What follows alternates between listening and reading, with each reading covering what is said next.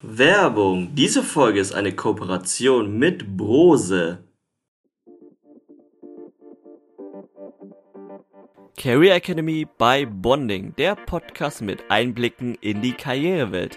Erlebe Interviews mit spannenden Gästen aus unterschiedlichen Bereichen rund um die Themen Studium und Karriere. Karrierewege für Schülerschaft, Studierende, Absolvierende, Young Professionals und alle sonstigen Interessierten.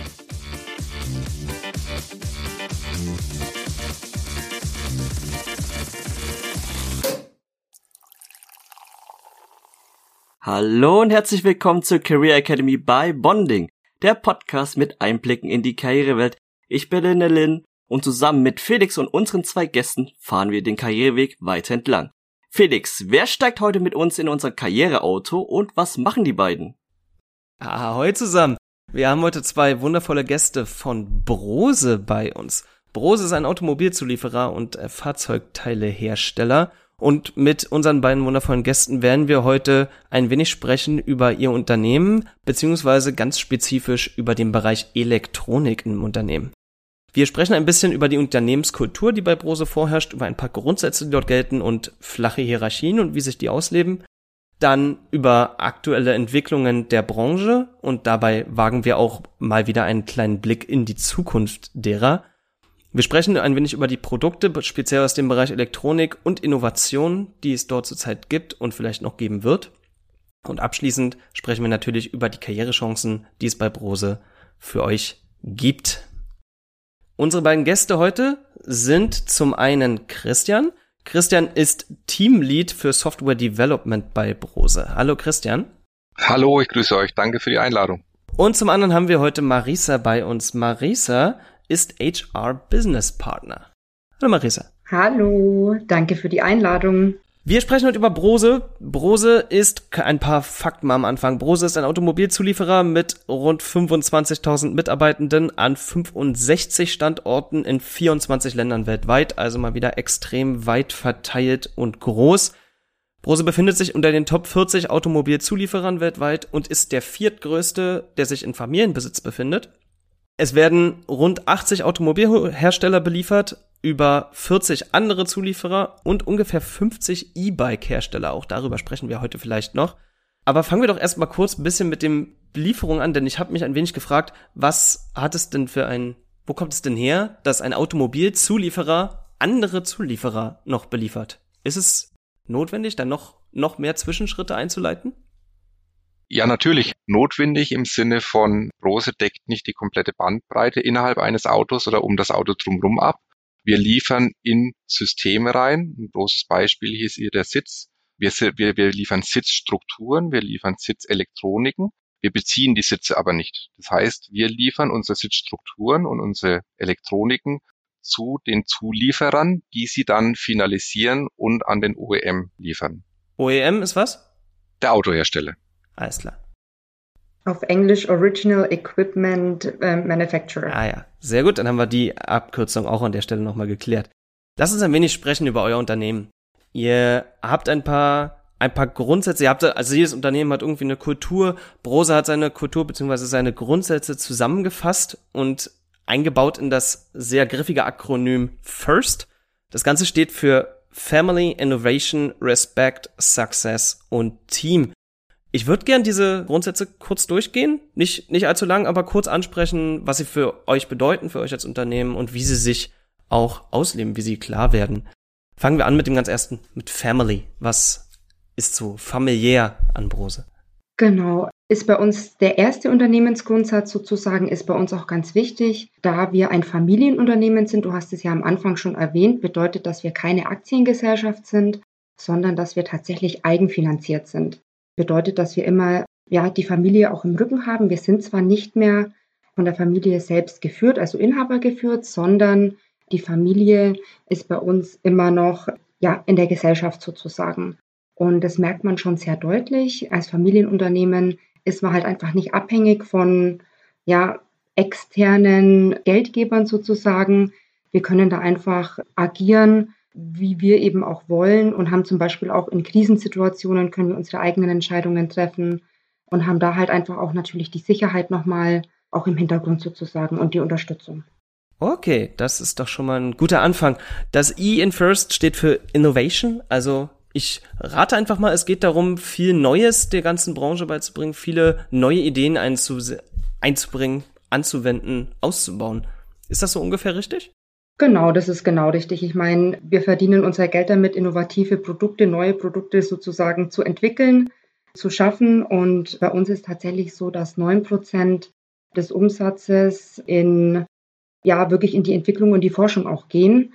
Und somit kann man eigentlich sagen, dass jeder zehnte Mitarbeiter bei uns im Bereich der Forschung und Entwicklung arbeitet. Mhm. Ja, vielleicht darf ich da noch kurz ergänzen. Wir haben ja. tatsächlich eine, eine eigene Ideenwerkstatt, wo wir wirklich verrückte Dinge auch ausprobieren. Wir haben eine sehr, sehr starke Vorentwicklungsmannschaft, die im Bereich der Elektronik sehr viel Forschung und Entwicklung betreibt, um einfach den Autoherstellern auch Ideen präsentieren zu können. Was kann in Zukunft wichtig sein? Welche Ideen hat Brose? Und da hat die Marisa schon ganz klar gesagt, in, in unseren Unternehmensgrundsätzen, wir bekommen den Invest von unseren Inhabern, um eben diese neuen Ideen und Innovationen vorantreiben zu können. Ich muss sagen, das finde ich sehr spannend. Kannst du noch kurz sagen, wie so eine Ideenwerkstatt, wie man sich die vorstellen kann? Also ist das, hat das so, so, ich sag mal, Vibes wie von, wie man sie vielleicht mal gehört hat von großen äh, Innovationsträgern aus dem Silicon Valley mit allem vollgepackt mit Whiteboards und jeder deckt sich was Neues und hat tausend Klebezettel und ähnliches? Oder wie ungefähr läuft das ab?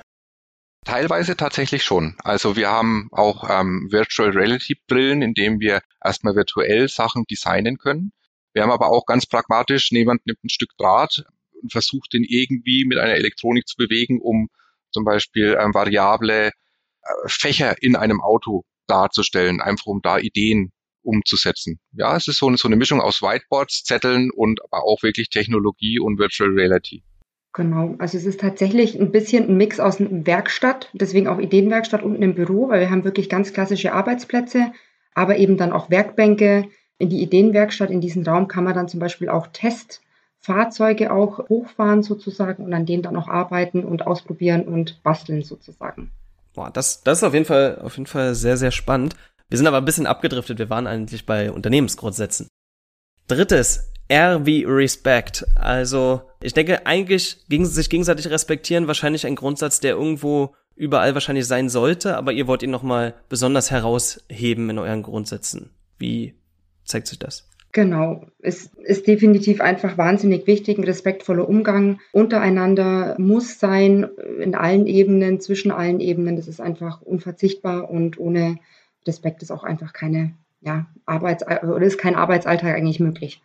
Als vorletztes hätten wir Success, also Erfolg auf Deutsch. Was heißt für euch Erfolg? Also für uns geht Erfolg auch sehr stark mit Qualität einher weil wir sind natürlich nur erfolgreich, wenn wir unseren Kunden auch ähm, Spitzenleistungsprodukte eben zuliefern können sozusagen. Und dementsprechend ist es für uns wahnsinnig wichtig, wirklich auch die Qualität immer vorzuheben. Und wie ich vorher schon gesagt habe, ich meine, ohne Qualität und Spitzenleistung können wir eben auch keinen Erfolg haben. Aber ohne Erfolg funktioniert auch kein Unternehmen. Deswegen haben wir es nochmal gesondert rausgehoben. Und deswegen ist es auch wichtig, dass Erfolg wirklich auch einen, ja, ein eigener Teil sozusagen in unseren Unternehmensgrundsätzen ist. Ein ganz wichtiger Bestandteil für den Erfolg ist eben, dass unsere Mitarbeiter auch diszipliniert und systematisch arbeiten. Das ist wichtig, um, wie die Marisa auch schon sagt, die Qualität zu gewährleisten, die wir in der Automobilindustrie auch brauchen. Und um die Mitarbeitenden, nehme ich zumindest an, dreht sich dann auch der letzte Grundsatz T wie Team. Also ihr arbeitet alle zusammen und gemeinsam zieht an einem Strang. Ist das so richtig? Definitiv. Ich meine, ohne Teamwork geht's nicht. Ne? Wir sind ähm, ja auch teilweise alle sehr spezialisiert in den Aufgaben und letztendlich arbeiten wir alle zusammen, um ein Produkt zu entwickeln, ein Produkt zu fertigen und das Produkt dann eben auch zu verkaufen. Und das ist einfach wahnsinnig wichtig. Auch Mut, Entscheidungen zu treffen, Verantwortung zu übernehmen, gehört auch alles mit in das Thema Teamwork und spiegelt dann auch wiederum unseren ersten Punkt Familie. Ne? Auch das Thema Unternehmertum ist bei uns immer ganz, ganz wichtig. Also wirklich Entscheidungen treffen, Verantwortung übernehmen und wirklich ein Unternehmer im Unternehmen auch sein. Mhm. Okay. Also das, die Grundsätze aus dem Bereich First an dieser Stelle. Lynn, du hast auch noch einen Punkt. Und zwar haben wir es eigentlich ja fast schon beantwortet, aber Ihr habt ja gemeint, die Ideenwerkstatt, da kommen eure Ideen her, aber kann es auch sein, dass vielleicht ein Kunde oder eure Partner aus der Automobilindustrie zu euch herantritt oder ihr ein Alltagsproblem begegnet, wie zum Beispiel einen vollen Einkaufswagen und ihr wollt euer Auto öffnen, dass ihr da sozusagen daher auch Ideen kommt oder findet es wirklich alles in dieser Ideenwerkstatt statt? Nein, nein, natürlich kommen auch die Automobilhersteller auf uns zu und sagen, wir haben hier ein Forschungsprojekt, wir haben hier ein Zukunftsprojekt, das wir gerne mit euch durchführen wollen. Könnt ihr uns da unterstützen? Können wir ähm, in, in die Zukunft hinein das nächste Steuergerät mit euch entwickeln? Wir haben Visionen, helft uns dabei. Also es ist sozusagen zweigeteilt. Ne? Manchmal haben wir eine Idee, wo wir versuchen, die, die Kunden zu überzeugen, es zu kaufen. Oder Kunden kommen auf uns auch zu und sagen, bitte helft mir da, wir wollen was Cooles Neues entwickeln, wir brauchen euch. Sehr gut. Du, über die Grundsätze aus dem Begriff First hinaus gibt es auch noch etwas, das sich Qualitätsgrundsätze nennt. Das sind, also das gehört in den Bereich Success rein bei Brose und das sind an der Zahl sieben, auf die ich jetzt nicht alle eingehen, weil das hier ein bisschen den Rahmen sprengen würde. Allerdings habe ich eins davon, ist mir doch ein wenig ins Auge gefallen und da wollte ich einmal kurz euch fragen, wie, wie das gemeint ist. Es ist, es wird wörtlich gesagt, Qualität wird konstruiert und produziert, nicht erprüft. Was steckt hinter diesem Satz? Hinter dem Satz steckt, dass in der Entwicklungskette, je später man einen Fehler findet, desto teurer wird er. Das bedeutet, wenn wir im Testdurchlauf einen Fehler finden oder wenn wir sehr spät im Entwicklungszyklus einen Fehler finden, dann ist es ein sehr großer Aufwand, diesen Fehler zu beheben. Da muss zum Beispiel jetzt in der Softwareentwicklung beispielsweise eventuell ganz am Anfang der Kette eine Architektur geändert werden, ein Design geändert werden, weil der Fehler sehr spät gefunden wurde. Unser Ziel ist es, Fehler in der Entwicklungskette möglichst früh zu vermeiden und zu finden. Das heißt, je früher, wenn wir die, zum Beispiel auch wieder in der Softwareentwicklung, wenn wir die Funktionalität schreiben und beim Programmieren die Fehler schon finden, durch automatisierte Tests beispielsweise, dann ist es meistens eine Zeile Code ändern oder fünf Zeilen Code ändern. Wenn wir den Fehler erprüfen, durch Prüfung finden, dann ist es sehr viel mehr Aufwand und ja, Zeit ist Geld in der Beziehung. Deswegen erprüfen wir die Qualität nicht, sondern wir entwickeln die Qualität von Anfang an. Dafür haben wir sehr, sehr umfassende und sehr, sehr detaillierte Prozesse, um Qualität zu gewährleisten. Okay, gut. Das hatte ich, habe ich zumindest soweit verstanden, klingt für mich auch, auch sehr logisch. Es gibt noch eine andere Aussage von Brose über sich selbst, über die, die Arbeitsweise, die dort vorherrscht. Da geht es um Hierarchien, um Strukturierung des Unternehmens. Und es wird folgendermaßen formuliert, zumindest auf der Website. Wir wollen flache Hierarchien, kurze Abstimmungswege und schnelle Entscheidungen. Wie wird dies umgesetzt? Vielleicht könnt ihr das exemplarisch darstellen am Bereich Elektronik, auf den wir uns ja heute fokussieren wollen. Wie setzt man flache Hierarchien in einem Unternehmen um, wenn man sie sich vornimmt? Mhm. Okay, vielleicht gehe ich noch mal ganz kurz darauf ein, um unsere Organisation vielleicht kurz darzustellen. Und zwar, wir haben eine Matrix-Organisation. Das bedeutet, dass wir horizontale Geschäftsbereiche haben, und zwar drei. Das ist einmal unser Geschäftsbereich Exterior, der sich mit Türsystemen, Heckklappensystemen, Schließsystemen beschäftigt. Dann unseren Geschäftsbereich Interior, der sich mit Sitz- und Verstellsystemen beschäftigt. Und dann eben noch unseren Geschäftsbereich Antriebe, der sich eben mit Elektromotoren beschäftigt. Und dann sind eben immer die vertikalen, die sogenannten Funktionsbereiche. Das sind dann ähm, zum Beispiel die Produktions, die Produktionsstätten mit drin, Finanzwesen, Einkauf, Personal. Und das ist grundsätzlich immer schon mal eine relativ komplizierte Matrixorganisation. Und wir probieren eben trotz dieser Matrixstruktur ähm, bei Brose die Hierarchien flach zu halten, um eben schnell Entscheidungen treffen zu können und somit halt eben auch schnell handeln zu können und uns nicht eben im Arbeitsalltag zu verlieren. Und ähm, am Beispiel der Elektronik schauen wir uns mal einen Softwareentwickler an. Der berichtet an den Teamleiter, an den Christian in diesem Beispiel. Der Christian berichtet an den Bereichsleiter der Software. Dieser Bereichsleiter berichtet an unseren zentralen Elektronikleiter und dieser wiederum ist dann schon direkt beim Geschäftsführer. Das heißt, zwischen einem ganz normalen Mitarbeiter, der Software entwickelt, sind eigentlich nur wenige Steps dazwischen. Und es ist bei uns auch so, dass man das auch im Bürokonzept sieht. Also bei uns hat zum Beispiel weder ein Bereichsleiter noch der zentrale Elektronikleiter ein eigenes Büro. Wir sitzen alle auf einer Fläche. Man ist immer ansprechbar. Man darf auch mal zum Tisch gehen. Und so probieren wir das eben, die, ja, die Entscheidungen auch zu beschleunigen. Ne? Kurze Absprachen, um einfach auch die Kommunikationswege über diese Matrixorganisation und auch über diese flachen Hierarchien eben ja nutzen zu können, dass wir eben wirklich von allen Seiten das bestmöglichste Wissen eben generieren kann.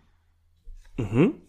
Vielleicht darf ich da noch ergänzen. Klar. Ähm, das spiegelt sich auch in einzelnen, einzelnen Projekten wieder. In Elektronik als, als Beispiel haben wir Hardware, wir haben Software, wir haben Layout, wir haben all die Disziplinen. Und das Projektteam arbeitet so eng zusammen, dass sie in sogenannten Entwicklerarbeitskreisen Probleme lösen und da auch schnell entscheiden. Sollte irgendeine Entscheidung nicht möglich sein, gibt es eine Eskalationsstufe nach oben, der Teamleiter, und auf der Ebene wird dann meistens auch schnell eine Lösung entschieden. Das heißt, kurze Entscheidungswege, die Teams arbeiten sehr eng zusammen. Die Marisa hat auch wieder gesagt, dass das Bürokonzept, wir gehen schnell zu einem Schreibtisch, wir rufen, wenn es in einem anderen Land ist, einfach über Teams schnell den Kollegen an. Und so können wir umständliche Entscheidungswege einfach umgehen oder verhindern. Okay, das ist ja schon mal eine sehr interessanter Einblick in die, in die Organisation und in die Arbeit. Und über genau diese Arbeit würde ich jetzt gerne noch ein bisschen näher sprechen, aber nicht im Hinblick auf Organisation, sondern auf die tatsächlichen Tätigkeiten. Ich denke, Christian, es macht Sinn, dass ich dich da vielleicht direkt herausnehme. Du bist Teamlead im Software Development. Vielleicht fangen wir mal ganz vorne an. Was braucht denn eigentlich ein Auto für Software Development? es ist einfach aus, aus meinem Verständnis noch nicht die intuitivste Notwendigkeit, dass ein Auto Programmierung benötigt. Ich denke eher an Manufacturing, an, an Teile herstellen und zusammensetzen. Aber was braucht, was ist, was benötigt Programmierung an dieser Stelle? Felix, das ist eine wirklich gute Frage. Ähm, Software im Automobil. Über, über die letzten Jahre hinweg hat sich ja das Automobil immer mehr in, in die Elektrifizierung verwandelt. Das heißt, alles, was damals noch mechanisch per Kurbeln etc. bedient und sich bewegt hat, ist jetzt durch eine Elektronik bewegbar, durch eine Elektronik erlebbar. Es gibt äh, direkte Funktionalitäten wie zum Beispiel einen verstellbaren Sitz, das Lenkrad ist verstellbar. Es gibt indirekte Funktionalitäten wie zum Beispiel, das ist seit, seit ein paar Jahren ähm, Pflicht, das E-Call-System in einem Auto. Das ist alles elektronisch alles elektrisch. Und alles, was elektrisch ist, das braucht Software, weil Hardware, die Elektronik ist da, aber die Software betreibt die Elektronik, betreibt die Funktionalität. Und man kann tatsächlich sagen, dass zum Beispiel 2017 ungefähr 40 Prozent eines Autos vom Wert her durch Elektronik bestimmt war, während 2030 schon 50 Prozent sind. Das heißt, über die nächsten Jahre hinweg wird die Elektrifizierung immer mehr Einzug halten ins Auto und auch den Wert des Autos bestimmen. Und Elektrifizierung heißt Software. Kannst du uns ein Beispiel dafür nennen? Also noch, ich denke mal, ein typisches Pkw können sich die meisten Leute noch vorstellen. Greif uns vielleicht mal ein Teil raus und sag uns vielleicht, was du uns, was du dir oder du für uns dafür vorstellen kannst.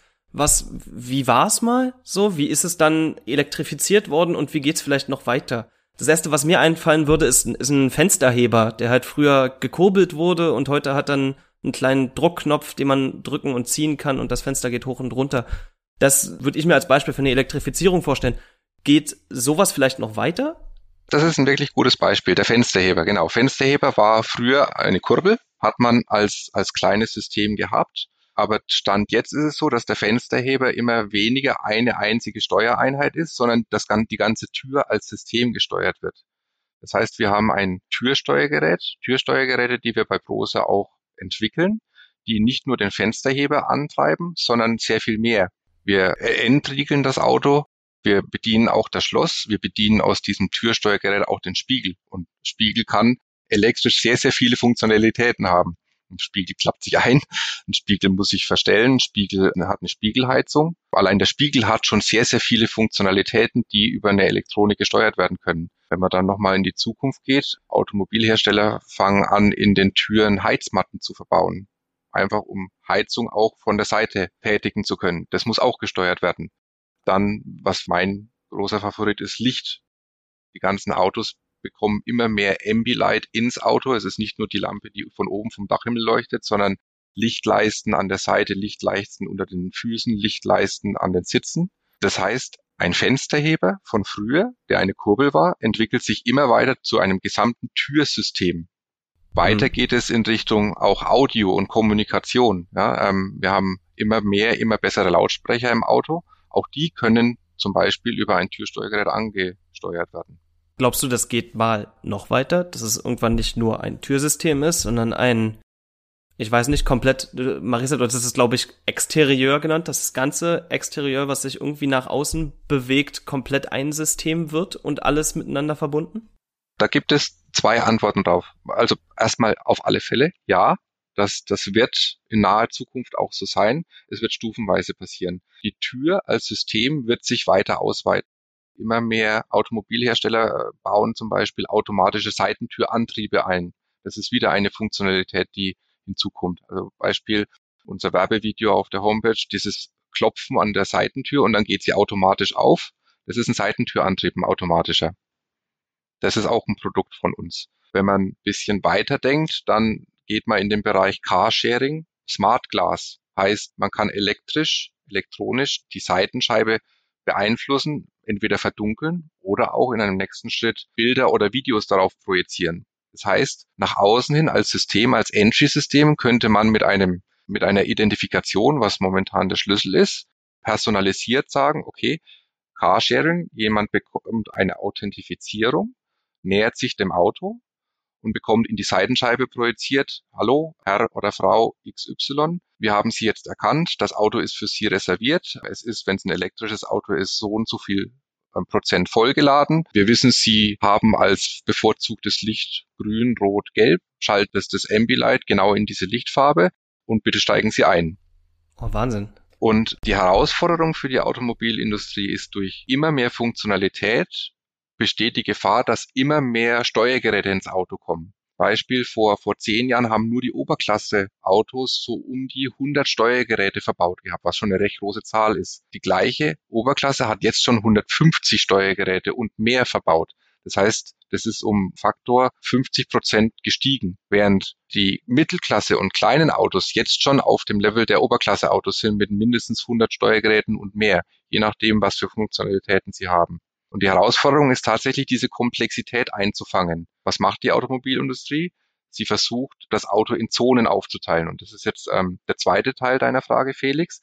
Zonen, Beispiel vordere Zone, hintere Zone, ist nicht mehr so, dass es ein Steuergerät gibt, das die Türfunktionalität steuert, sondern alles, was vorne im Bereich zu steuern ist. Beispielsweise eventuell auch der Scheibenwischer. Oder das hintere Steuergerät steuert Heckklappe, Licht, hintere Sitze, alles, was im hinteren Bereich ist.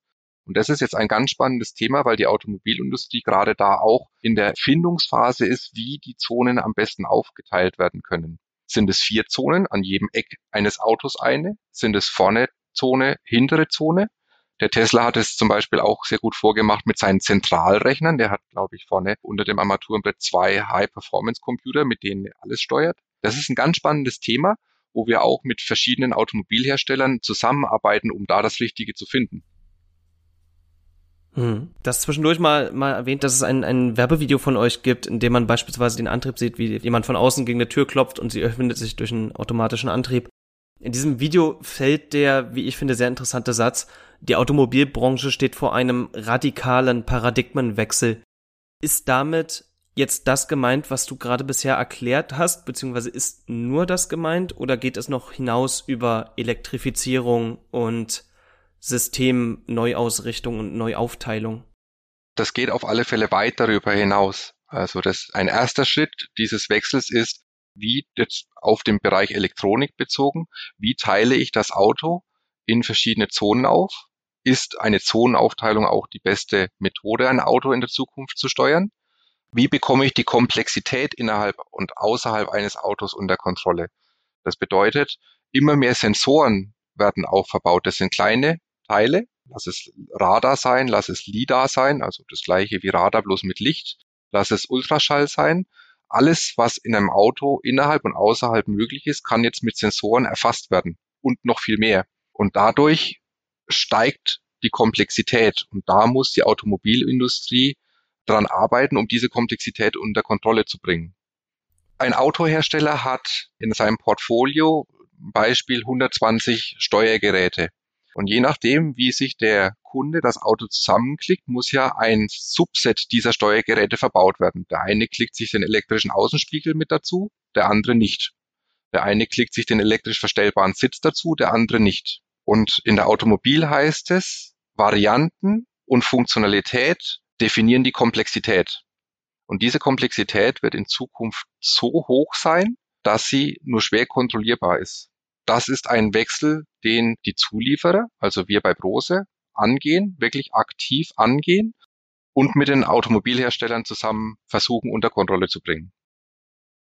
Glaubst du, das ist auch die Richtung oder ist das die einzige Richtung, in der der Autobau in Zukunft gehen wird? Wird der einfach immer komplexer und elektrifizierter oder sind noch andere Entwicklungen zu erwarten?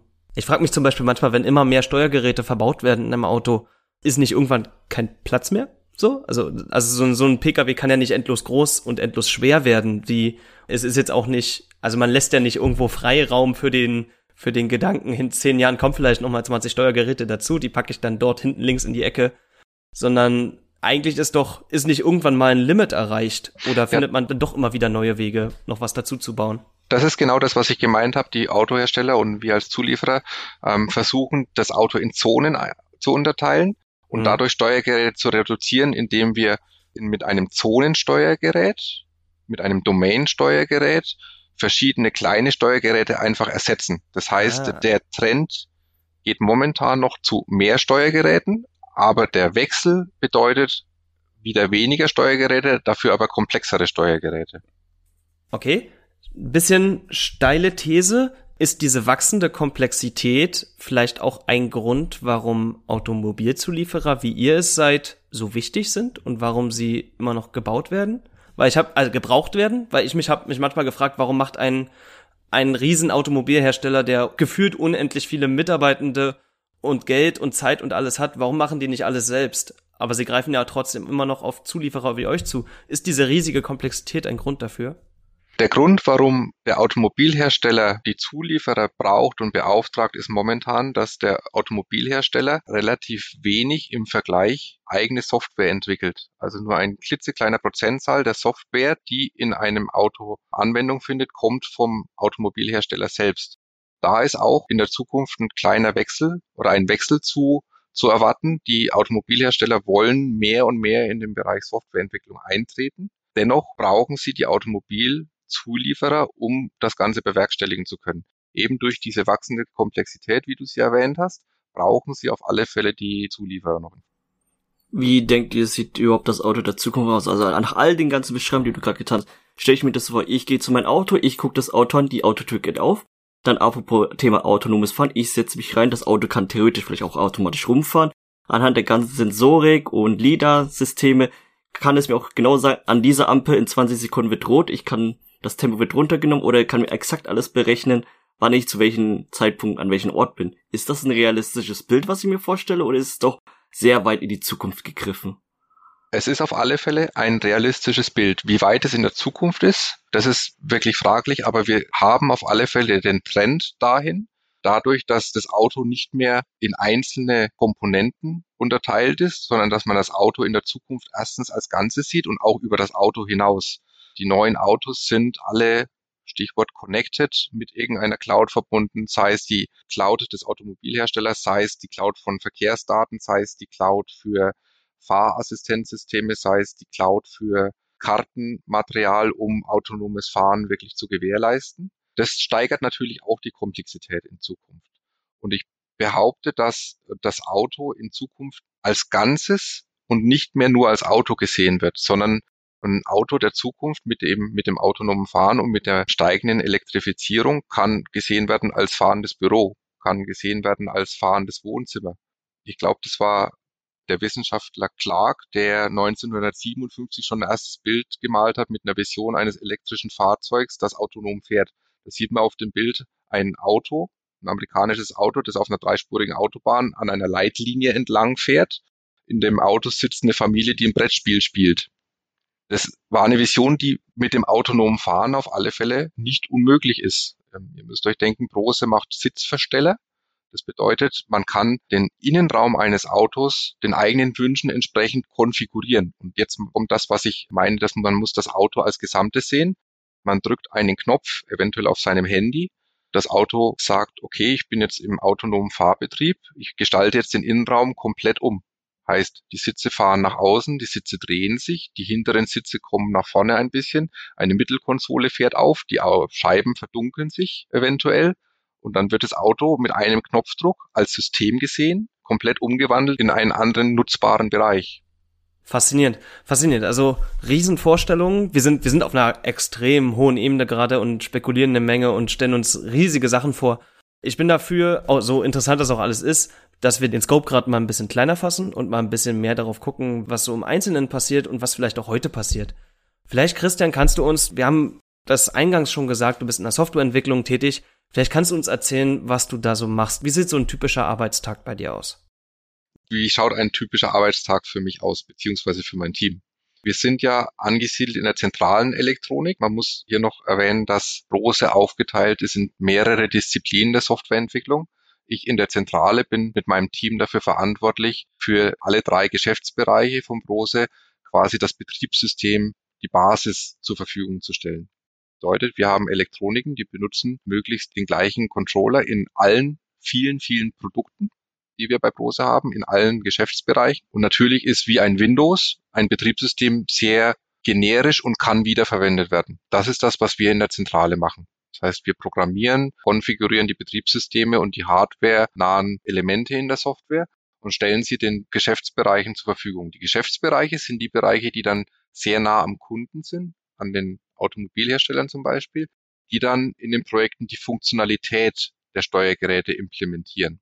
Das heißt, wir haben eine Zusammenarbeit zwischen Zentrale und Geschäftsbereich und meine tägliche Arbeit ist natürlich, das alles zu koordinieren während meine Softwareentwickler dafür sorgen, dass die Projekte miteinander arbeiten und bedient werden. Und wie, wie bist du da gelandet? Was hast du vorher gemacht? Vielleicht auch was hast du studiert? Ich habe Informatik auf Diplom in Erlangen studiert. War auch als Student sehr oft bei euch. Kenne euch aus Studienzeit. Bin dann in die Entwicklung von Navigationssystemen gegangen. Also ich war Softwareentwickler für Navigationssysteme. Die hm. Firma hieß damals Navigon. Und nach zwölf Jahren Navigationssysteme habe ich da auch eine neue Herausforderung gesucht und habe die Chance bei Brose bekommen. Dafür bin ich auch immer noch sehr, sehr dankbar und bin auch gerne hier. Das ist auf jeden Fall schön, wenn man darüber das so sagen kann. Ich würde jetzt gern mal rüberschwenken zu unserem anderen Gast, der heute schon schon eine ganze Weile gar nichts mehr gesagt hat. Aber äh, Marisa, du sollst natürlich auch noch zu Wort kommen. Du bist ich weiß nicht mehr genau, wo ich die Bezeichnung her habe, wahrscheinlich von, von einem Online-Profil von dir. Du bist HR Business Partner bei Brose. Ist das deine Stellenbezeichnung? Genau, richtig. Ist sozusagen die neue Bezeichnung. Früher hatten wir es auch mal Personalbetreuer, Personalreferent genannt. Ich bin sozusagen für einen Bereich, eben jetzt in diesem Fall die zentrale Elektronik und die zentrale Vorentwicklung bei uns eben verantwortlich und bin sozusagen für alle Personalfragen, die dieser Bereich hat, die zuständige Ansprechpartnerin. Mhm. Wie bist du da gelandet? Was hast du vorher gemacht und studiert? Genau, also ich habe tatsächlich in Bamberg studiert, BWL mit dem Schwerpunkt Personalwesen, Bachelor und Master. Und bei mir war es dann so, dass ich während dem Master hier bei Brose als Werkstudentin angefangen habe zu arbeiten, auch im Personalwesen.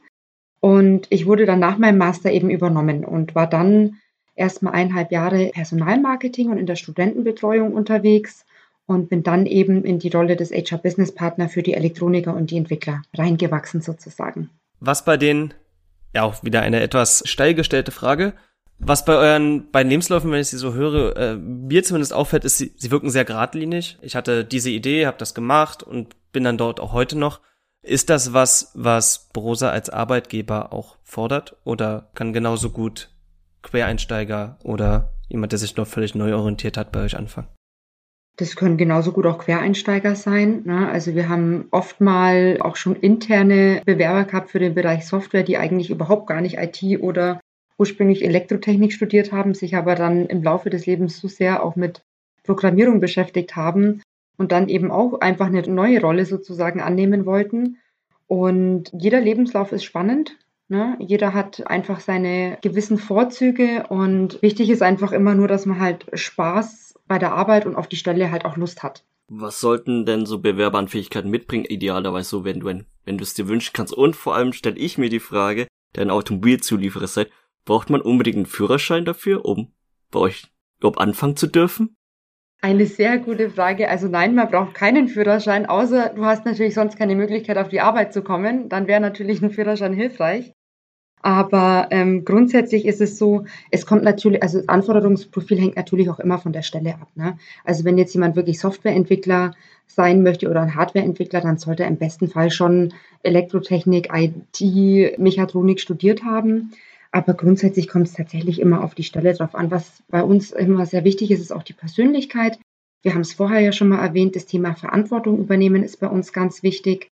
Wir, wir wollen tatsächlich auch, dass auch junge Menschen Verantwortung übernehmen und auch wirklich ja, die Chance bekommen, sich weiterzuentwickeln und die Zukunft eben auch mitgestalten wollen und so ein bisschen ja, out of the box thinking auch betreiben.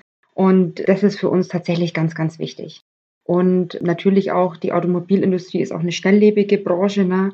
Da muss man schon auch einfach auch wirklich Lust dazu haben, wirklich mitzugestalten und eben auch an Themen zu arbeiten und vor allen Dingen halt zu entwickeln. Und wenn die Leute dann bei euch sind, wie sieht so ein typischer Einstieg bei Brose aus?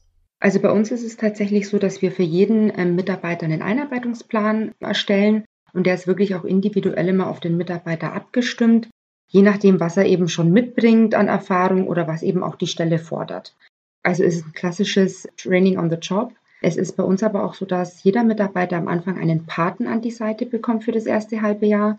Und der Pate ist dann sowohl mitunter ein fachlicher Ansprechpartner, aber halt auch jemand, der ein bisschen die Unternehmenskultur näher bringt, vielleicht auch mal für Zwischenmenschliches da ist oder für ganz einfache Fragen, wie lade ich denn ja meine Karte auf, wenn ich in der Kantine bezahlen möchte oder wer ist denn der beste Ansprechpartner, wenn ich jetzt jemanden erreichen möchte, der sich mit dem Personalwesen beschäftigt, um einfach auch so ein bisschen das Netzwerk aufzuzeigen. Und dann der dritte Part bei der Einarbeitung ist regelmäßiges Feedback auch mit dem Vorgesetzten. Das ist ganz wichtig. Das haben wir auch fest verankert, ähm, weil wir wirklich sagen, dass das erste halbe Jahr muss einfach wirklich der Austausch auch da sein, um zu wissen, okay, wie stehe ich denn? Vor allen Dingen auch, wie findet denn der neue Mitarbeiter auch das Unternehmen? Hat er sich so vorgestellt? Hat er sich nicht so vorgestellt? Und das heißt, da gibt es auch immer einen Austausch regelmäßig. Und wenn die Leute dann, ich sag mal, ein wenig aufsteigen innerhalb des Unternehmens, werden sie irgendwann Fachkräfte, vielleicht Führungskräfte? Auch da gibt es bei euch ja spezifische Perspektiven. Wie sehen die aus? Genau, also wir haben, ich sag mal, drei ganz klassische Karriereentwicklungswege. Zum einen, du hast es eben schon angesprochen, die Führungslaufbahn bedeutet wirklich, wenn ein Mitarbeiter Lust drauf hat, disziplinarische Führungskraft zu werden und eben auch ein Team zu leiten. Gibt es dann natürlich auch ganz viele Programme, Schulungen, wo wir jemanden dann auch wirklich hinentwickeln, meistens dann auch mit einer längeren Patenschaft oder Mentorenschaft begleitet, um in das ganze Thema reinzuwachsen.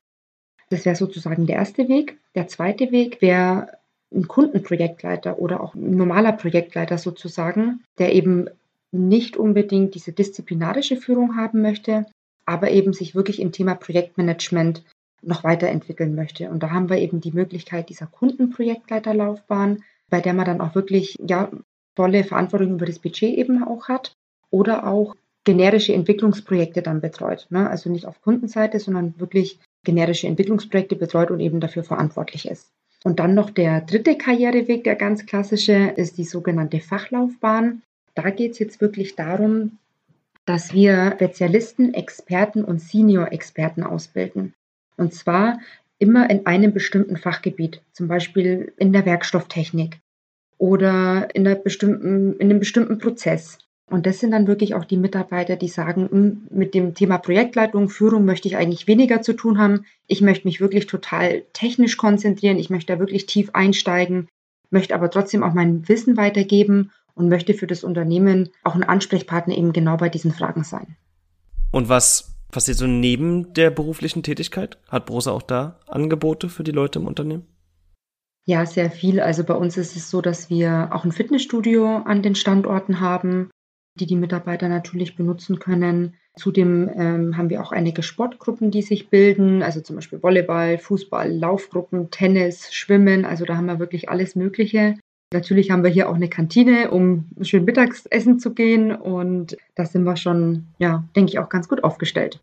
Ich will noch kurz zum, zum Einstieg nochmal zurück. Es gibt dafür spezielle Programme. Also es gibt die grundsätzlichen Ideen mit Einarbeitungsplan und ähnlichem. Aber es gibt auch zwei richtig benahmte, wie heißt das, betitelte Programme, die sich um das Thema Berufseinstieg bei Brose drehen. Da wollte ich kurz fragen, ob du ein, zwei Sätze dazu sagen kannst, Marisa. Zum einen, das FIT-Programm steht auch als Akronym für First in Training. Was steckt dahinter? Mhm, genau, das FIT-Programm. Bei uns ist es ähm, so, dass wir kein klassisches Trainee-Programm haben. Ist ja in vielen Firmen sehr bekannten Trainee-Programm. Das haben wir bei uns nicht, weil wir wirklich sagen, wir wollen das relativ individuell gestalten. Und dieses First in Training ist ein Programm für Absolventen. Das schreiben wir grundsätzlich eigentlich nicht als solches aus, aber auch im Vorstellungsgespräch ergibt sich dann, Mensch, das wäre doch ein toller Kandidat für ein First in Training, weil es eben auch zur Stelle passt. Ein gutes Beispiel ist die Qualität. Da sagen wir, okay, die ersten neun Monate, neun Monate geht es dann meistens, dieses First in Training. Für eine Qualität, ist es wahnsinnig wichtig, vielleicht mal in der Zentralfunktion unterwegs gewesen zu sein, aber auch mal die Qualität im Werk gesehen zu haben, vielleicht auch mal im Ausland gewesen zu sein, sich erstmal ein internes Netzwerk zu schaffen. Und dann sagen wir eben, okay, gut, die ersten neun Monate bereiten wir dich auf deine zukünftige Aufgabe als, als Qualitätsingenieur vor. Und du bist eben sozusagen dieser Trainee für die neun Monate. Das muss man aber wirklich sagen, machen wir tatsächlich ganz individuell. Ne? Also je nach Bewerber und je nach ähm, Stellenbeschreibung auch und ob es die Aufgabe eben auch hergibt. Und das zweite Programm, auf das ich eingehen wollte, das hat ein sehr, sehr motivierendes Akronym. Es nennt sich nämlich BEST, das Brose Excellent Student Talents Programm. Was erwartet die Leute dort? Genau, wichtig, exzellente Studenten. Ähm, das ist für uns ein ähm, Studentenbindungsprogramm. Wir arbeiten sehr, sehr viel mit Werkstudenten, Praktikanten, Abschlussarbeit Verfassenden zusammen. Und wir wollen eben auch den Studenten, die wirklich eine super Arbeit bei uns leisten, die Möglichkeit geben, mit uns verbunden zu bleiben, um vielleicht dann wirklich mal noch eine Abschlussarbeit bei uns zu schreiben, noch ein Praktikum zu machen, eine Projektarbeit. Und das ist wirklich ein Programm, wo wir mit den Studenten vernetzt bleiben, auch immer die Kontakte pflegen. Die Studenten haben dann, kriegen immer wieder Jobangebote, sind direkt mit HR auch in Kontakt. Und wir planen dann auch richtige Events mit denen. Ne? Also zum Beispiel haben wir sie schon mit auf die IAA genommen. Dann gibt es auch Soft-Skill-Trainings, wenn man zum Beispiel sagt, Mensch, ich möchte im Thema Moderation, Präsentation zum Beispiel noch ein bisschen besser werden. Und eben dann auch immer verknüpft mit Spaß und natürlich auch Teamtraining, Teamzusammenhalt. Wir waren dann zum Beispiel auch schon mal beim Bubble Soccer. Also da gibt's, gibt's viele lustige Geschichten. Super. Super, das klingt alles nach sehr guten Möglichkeiten. Ich glaube, wir haben da inzwischen einen sehr guten Überblick zu bekommen. Ich würde euch gern, wir bewegen uns Richtung Ende, ich würde euch gern noch ein paar Fragen stellen, die sich einfach so ein bisschen, die mir in der Recherche rundum ein bisschen aufgefallen sind, zu denen ich gern fragen wollte, ob ihr dazu was zu sagen habt. Im Corporate Design von Brose ist nicht nur festgelegt, wie ein Logo auszusehen hat und äh, ähnliches, sondern beispielsweise enthält das auch eine Sparte namens Architektur. Haben die Brose-Standorte, ich weiß nicht, wie viele ihr kennt, aber haben die was, was sie alle vereint, was sie alle gemeinsam haben? Definitiv. Also ganz egal, an welchem Standort man auf der Welt ist, man weiß sofort, dass man bei Brose arbeitet. Das ja, spiegelt eigentlich unsere ganze Arbeitswelt wieder. Also man muss sich vorstellen, wir haben alle einen Laptop. Jeder Schreibtisch sieht gleich aus. Es gibt eine Dockingstation. Ich stecke da meinen Laptop rein und kann dann sofort loslegen mit meiner Arbeit. Wenn ich jetzt morgen äh, zum Beispiel in Shanghai arbeiten muss oder in Detroit, dann nehme ich einfach meinen Laptop mit, stecke den ein und ich habe alle meine Daten, es funktioniert alles. Und grundsätzlich haben wir auch immer sehr offene und transparente Büroräume. Ich habe es ja vorher auch schon mal erwähnt, wir haben keine Einzelbüros, sondern sitzen wirklich offen auf einer Fläche. Und genau, also auf jeden Fall Corporate Design ist bei uns ganz wichtig. Man erkennt definitiv von außen, dass man bei Brose ist. Und das ist wirklich sehr, sehr erleichternd für die Arbeit, also ich war schon in Indien, in Shanghai, Detroit, habe meinen Laptop aus der Tasche genommen, habe ihn an einem Arbeitsplatz, der frei war. Und das ist ja auch dieses offene Büroprinzip mit Desk Sharing. Habe ihn da hingeklickt, musste nichts machen, war sofort arbeitsfähig und habe mich absolut auch wiedergefunden. Genau. Ich war zum Beispiel letztens auch in Belgrad an unserem neuen Standort und da sind wir eigentlich im Moment nur in einem Interimsbüro sozusagen. Und selbst da hat man dann auch so kleine Besprechungsinseln geschaffen und dann wirklich auch mit den gleichen Stellwänden, auch in den gleichen Farben. Also das ist schon sehr wichtig, ja. Mhm. Okay. Das nächste, was mir aufgefallen war, ich weiß gar nicht, ob ihr dazu jetzt direkt was sagen könnt, wenn nicht, ist nicht schlimm. Aber seit 2014 ist Brose auch ein Hersteller für Antriebssysteme für Elektrofahrräder. Das ist wie eine neue Sparte. Ich habe so ich habe, wenn ich richtig gelesen habe, wurde sie wie neu gegründet in Berlin. Habt ihr dazu Infos, wie das, wie es erstens dazu kam und vielleicht auch, was die Ideen dahinter sind? Was sind so die Visionen dieser neuen Sparte? Natürlich, wie es dazu kam, das ist auch etwas, was Brose wirklich auszeichnet. Wir hinterfragen von Zeit zu Zeit wirklich, was können wir Neues, was können wir Innovatives machen. Und in dem Bereich haben wir uns gefragt, was außerhalb der Automobilindustrie können wir denn mit dem, was wir können, tun? Das heißt, wir haben sehr gutes Know-how in Motoren, in effizienten Motoren, in laufruhigen Motoren, in kraftvollen Motoren und haben uns dann überlegt, was können wir mit diesen Motoren noch machen, außer irgendwas im Auto antreiben. da sind wir auf die Idee gekommen, wir können Antriebssysteme für Fahrräder bauen. Und so ist diese ganze Idee gestartet. Wir haben ausprobiert und haben dann tatsächlich auch unsere erste Generation von E-Bike-Motoren und wirklich auf den Bereich Motoren speziell ausgerichtet erstellt und sind jetzt Lieferant für äh, alle möglichen Fahrradhersteller, um Motoren, E-Bikes zu bauen. Das heißt, von Zeit zu Zeit hinterfragen wir wirklich, was können wir noch tun? Und daraus entsteht dann so eine Idee.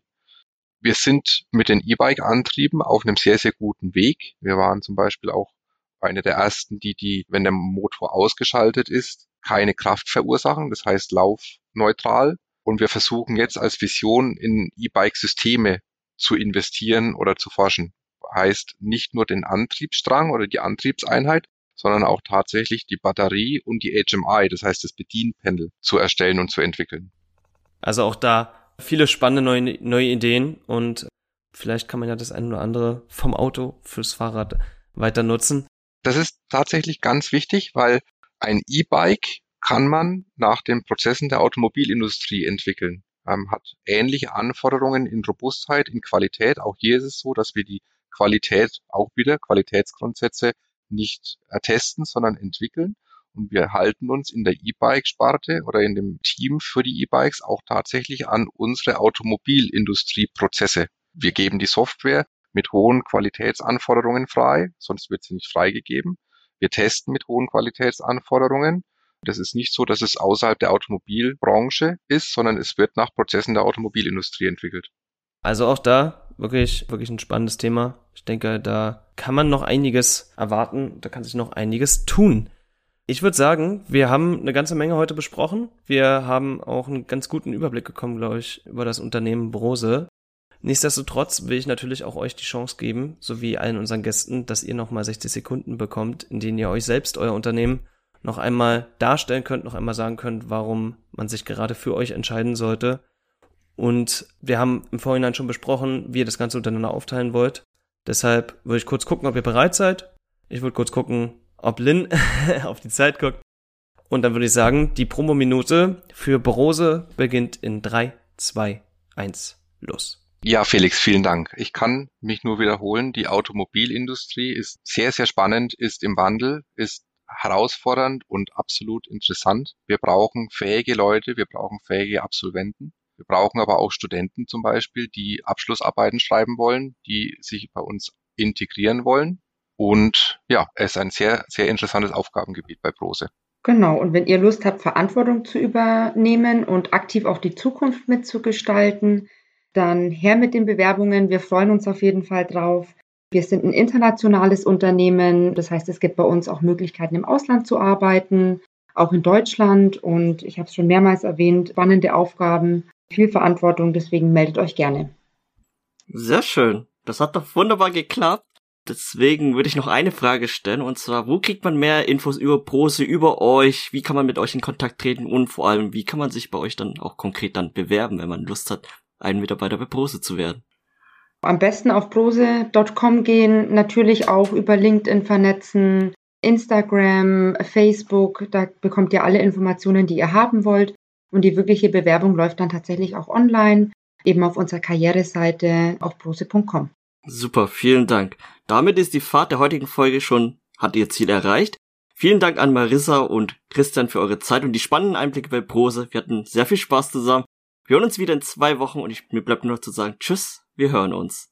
Tschüss. Tschüss. Danke, tschüss. Danke, dass du bei der Career Academy vorbeigehört hast.